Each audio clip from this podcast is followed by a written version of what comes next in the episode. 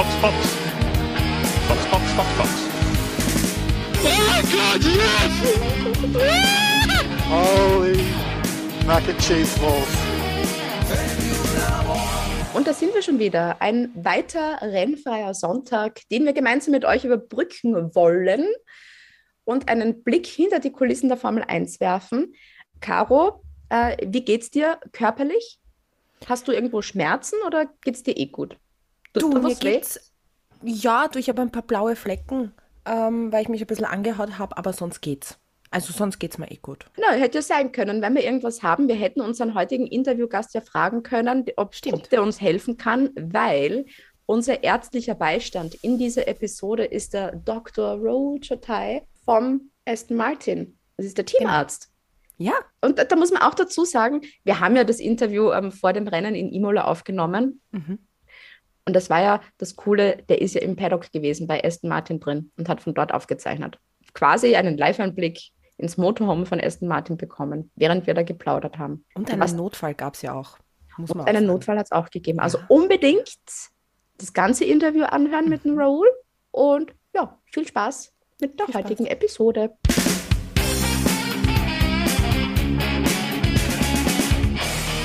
Hello. So how are you doing? Everything's okay? Good.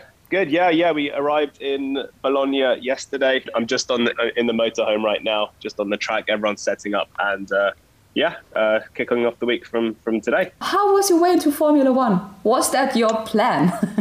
that was never my plan. Never my plan. So um, you applied to med school age 17, and and you just have you know you're there's always a set path that you have to go down. That you, you don't have to go down it, but you choose it. Um, and I don't agree very much with the healthcare system in the UK. So I took a step away from it and decided to contract in, in emergency medicine. And then funny how things just happen all of a sudden. So in, in about 2014, let me just take a step back. I work for a company called Formula Medicine. Mm-hmm. And they are responsible for looking after all the teams, basically, um, up and down the paddock from drivers to the engineers. Um, and one of the head, heads of Formula Medicine worked in my emergency department back in 2014. I never knew him at the time, um, and I was just I just graduated then as well. So I a few years later he spoke to he called up one of my colleagues Darren. Uh, who also works in Formula Medicine, um, saying that, yeah, Darren, do you fancy a job um, in Formula One? Darren said, of course, why wouldn't you? Um, because there was a drive to recruit more British doctors. But before COVID, there were three doctors looking after the whole paddock. Um, but because of COVID, one doctor assigned per team. Mm-hmm. So Matteo, who's my boss, asked Darren, "So do you know anyone else who uh, would be interested?" Um, and I'm quite good on good terms with Darren, and um, he didn't even tell me, and he just put my name forward. I was like, "Yeah, so I might have got you a job in Formula One." I was like, "Oh bloody hell, really?" Um, and and yeah, and lo and behold, I'm here. So um, COVID, I actually benefited from it um, quite massively um, in terms of you know my career and progression. Um, never expected to be working here ever in my life. So you know, I every every flight I get on, I just count my lucky stars and and, and mm. just yeah, I'm, I'm, just yeah, I'm, I'm just in a very fortunate position um, right now. So yeah, I'm. I've been assigned. I was assigned to Racing Point last season, and we're now Aston Martin, and yeah, I'm here with them for the full season. So, yeah, it's all, all is all is going well. yeah. And, and, now, how does a race weekend look like for you, or a whole race week? Um, so I am I'm on call all the time. Um, I fly out with a team um, on the charter. So if it's a European race, fly out on the Tuesday. Um, if it's international, fly out on the Monday. Um, and I'm on I'm on track basically from when the first person comes in to, to when the last person leaves. Um, so the hours are quite long. Um, in terms of the nature of the job, it's not difficult, um, but obviously I need to be prepared for, for a worst case scenario. Um, uh, so generally, I'm on the track. So today, today Wednesdays, Thursdays are generally quite okay. Friday's always a long day um, because it's after FP2 and uh, a lot of work needs to be done before quali. There is any work needing to be done, and then um, Saturday is generally a chilled one, and then Sunday is obviously race day. So um, yeah, the the hours are long, but the week generally goes by by pretty quickly, and I, I, I get to watch it, which is bloody cool as well. So, yeah, not not not not a bad position to be in. Yeah.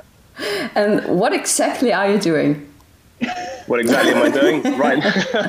Aside from uh, watching the race on Sunday. so this is this is the motorhome. So I'm stationed there for most of the most of the week. That's where my area is. So if anyone has any medical concerns, then they just come up to me. Again, it's not not the most taxing job, but um, yeah, I just have to have to be there just to make sure that you know everyone is performing at their optimum, um, and and that's my role. So even if it's a little finger cut, obviously, they, it can it can hamper someone's progress throughout the day, and yeah, so I, I just I just need to be there really more than anything. So yeah. So how often do people uh, come to you? Like, do they come with um, a broken leg and a headache, or?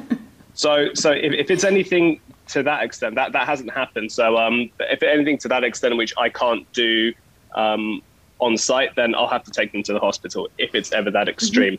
Um, but um, yeah, I've, I, I've I've had to tend to you know um, a few cuts. I've had to stitch people up, you know, in the garage and stuff, and um, administer, um, you know, put them on a drip and everything, just because it was just it, ju- it was just called for.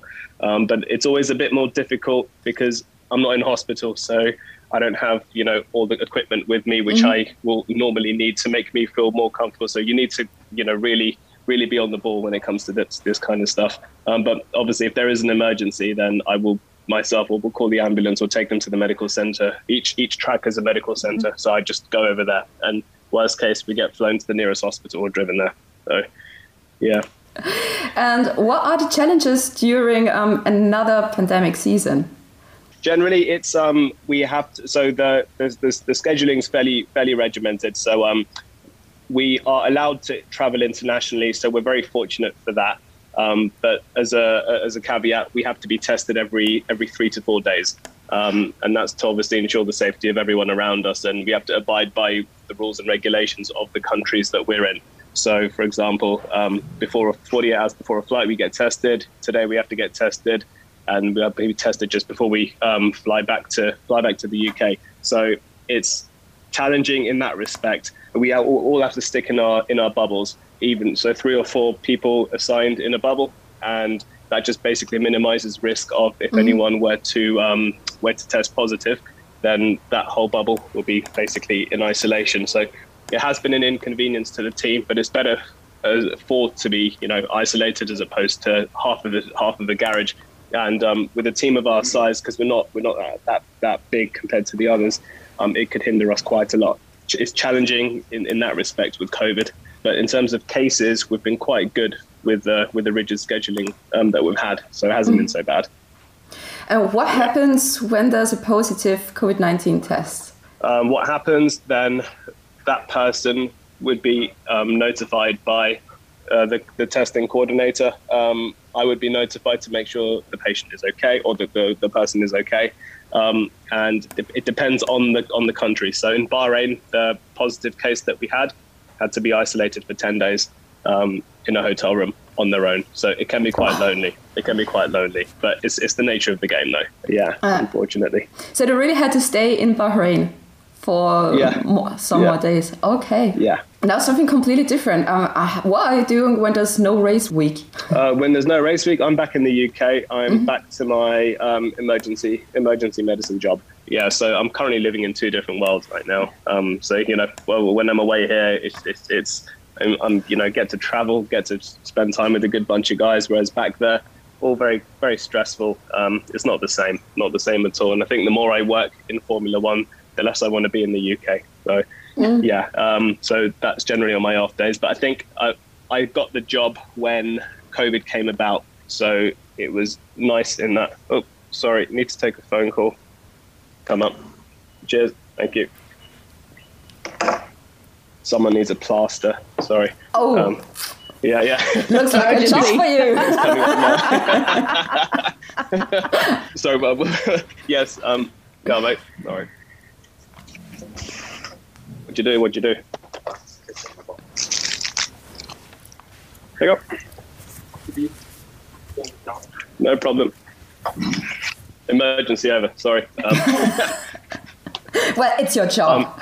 well done. yeah. Um, so, so um, so um, so I got the job during during during the pandemic starting. So um, I was able to travel all of last year, and everyone else at home wasn't. So I didn't feel like I was missing out at all. If anything, I was you know benefiting from it. I think now in the UK, the the, the numbers are quite low. Things are beginning to open up.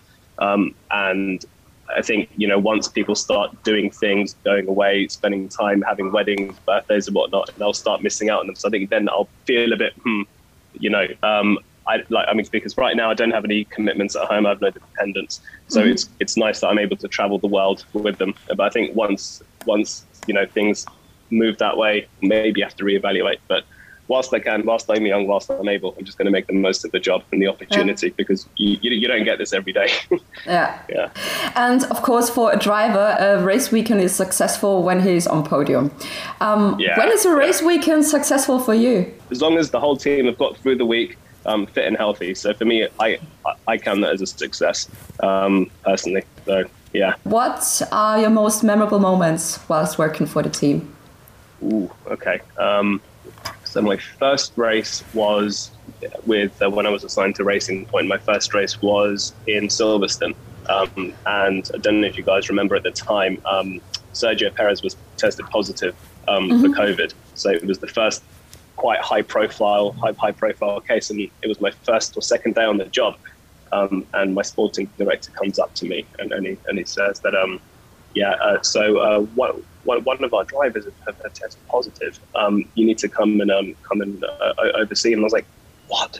And obviously, I'm, I'm I'm a big fan of Formula One. I hadn't met Sergio at the time formally, um, and then there's me being taken over to his um, to his little motorhome, um, and and just to see him, saw his saw his physio and everything, and and I'm like, like- so for me, obviously, I need to stay professional, but at the same time, the fanboy in me is like, oh my god, guy the driver's right there. Um, and um, and yeah, um, unfortunately, he tested positive, so he had to isolate um, away from away from the track for for uh, for a period of ten days. At which point, I was medically responsible for him, so I had to go and see him every two days to make sure that you know he's healthy. Um, and I to if I need to make the call to to you know um, take him to hospital if he needed to, and you know if I went to see uh, not a normal person, but you know anyone else in the hospital is like it, it's an easy call because you know a patient is a patient's a patient. Whereas for him to make that call, there's literally millions in the balance, and I have to make that call. So yeah, it was it was it was it was it was a very stressful stressful period of time. But um, no, he was uh, he's he, he was a good guy though. He's a really good guy. I got to know him really really well. We got we got quite close over over the last year. Yeah. Um, and uh, yeah, it's a, it's a shame he's at Red Bull, but you know, because he was he's, he's, re- he's really really good fun to be around. But um, no, you know, we we still keep in touch. I remember picking him up from the Silverstone from his isolation home to, to Silverstone, and he actually drove my car. So yeah, I got I got chauffeured around by a Formula One driver, which is just something which uh, you know you can't you, you can't do. You, you know, not many people can say that. Yeah, um, and then every time you know you you watch TV or people put on Sky Sports, my family like, hey, I just saw you again. Uh, So you have to watch um, Drive to Survive very carefully. yes, yes, yes. Make sure you do. Make sure you do. Especially when he gets to the podium, because um, I'm, I'm, I'm on. I think you do see me right at the end, just jumping up and down. Um, yeah, well, when they're, when they're all celebrating, you'll we'll definitely watch the me. Yeah. episode again. Yeah. I think it's, I think it's I think it's episode nine. Yeah. And um, what would you say um, is the biggest misconception about working in Formula One? I think that if you don't know the game very well, all people will just see that yeah, there's there's there's just you know cars, twenty cars going around for two hours on a Sunday afternoon. What what people don't realise is that the, the the amount of hard work that goes in to in, in, in the car from the week. So the guys in the garage now. So today's today's Wednesday. They'll be working on the car most hours of today, tomorrow, Friday and it's insane the amount of work that has to go into it from the mechanics to the engineers to the to, to, to the guys who are involved in the tire in the tires the strategy. It just it, it's it's it, it's just unfathomable um, the amount of work that goes into it and the, and the billions that are poured into it as well. It's a massive um, com- on, on the commercial front as well. Um, and uh, if, you, if you don't not in the game you don't understand just just how much um, how, how massive it is. All for all for cars going around a racetrack on the Sunday afternoon for two hours. You know, it's Yeah. it's it's it, it is crazy. It is crazy. And what do you miss the most when you're um, away from home? Currently, I'm not missing much at all. Um, because not much is going on at home because no one's able to do anything. Um, But the I think I will open definitely- again. I know. Yeah, yeah, so they're- they're all open this week, but uh, and I think the weather's turning up to be a bit nicer as well. So I'm going to start missing um missing out on when my friends, you know, start start going out, um, you know, um, celebrating birthdays and whatnot, um, and going away because I can't just say that yeah I can't race, I can't come to one race because obviously the whole continuity breaks down for, for the team because it, you know, I've been with them. It's my second season now, and it's taken. It takes about a good 10, 12 races to really get to know everyone, um, and they need to feel comfortable with you as well. To just come up and you know, Jordan just came up and asking for a plaster, and and this is something something very open. That relationship, you know, it takes a while to to, to, to build up. And for another doctor to step in on a random race weekend, it's not good for the team continuity. They need to feel comfortable knowing that they're in good hands. Um, and I wouldn't be comfortable letting someone else do my job because, yeah, for me, it's it's it's, it's a pride of ownership thing as well. You know, I want to be there for them, and you know, and, and just as much as they want me there as well. So, um, yeah, I'm uh, hopefully hopefully that will that will continue, but. For sure, I know that I'm going to start missing out on things uh, as, uh, over the next few months. But hey, I'm, I'm lucky to be here. Um, Yeah. And yeah, I, I, I, I count my lucky stars every day. So um, yeah, I'm not going to complain. I'm not going to complain at all. Caro, wenn wir es mal ins Paddock schaffen und wir brauchen ein Pflaster, Ja. jetzt wissen wir, wo wir hin müssen. Ich glaube, beim Raoul gibt es die besten Pflaster der Welt. Auf jeden Fall. Der Dr. Raoul ist unser Formula One Arzt des Vertrauens. Dann hätten wir das auch geklärt, Ja, was so Fall. ein Arzt, was so ein Teamarzt während einer Rennwoche so macht. Und in der nächsten Episode, da schauen wir wieder in eine ganz andere Richtung.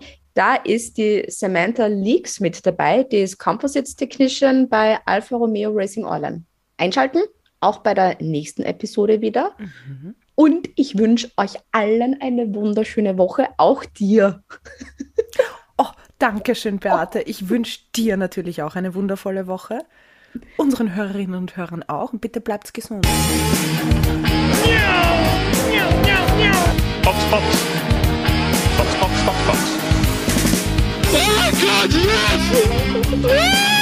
Holy mac and cheese balls.